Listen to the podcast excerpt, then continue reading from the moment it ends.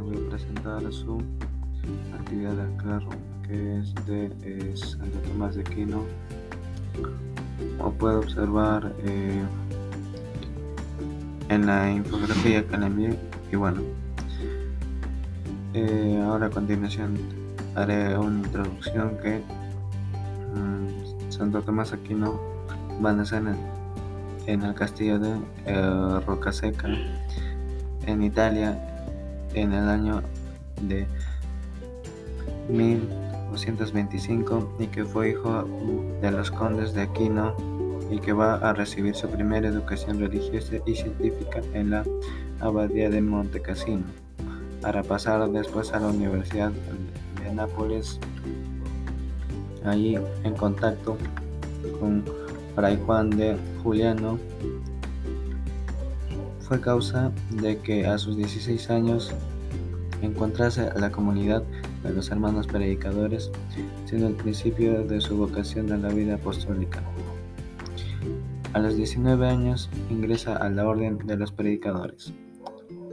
Ahora haré las diferencias entre Santo Tomás de Aquino y Aristóteles. Bueno, eh, Aristóteles solo va a darle valor al conocimiento que llega a través de la razón, y aquí no reconoce el valor del conocimiento que se obtiene a través de la razón, pero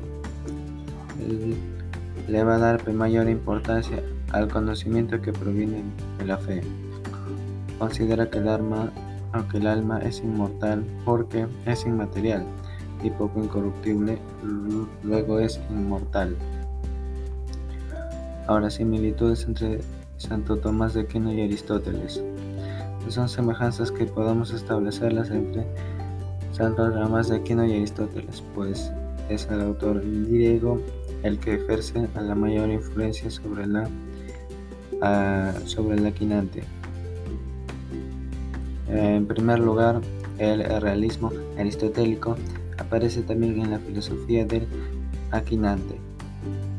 Ahora, ¿cuál es la relación entre la filosofía y la teología para Santo Tomás? Bueno, para Santo Tomás hay en efecto distinción entre la verdad teológica, que es la fe, y la verdad filosófica, que es la razón.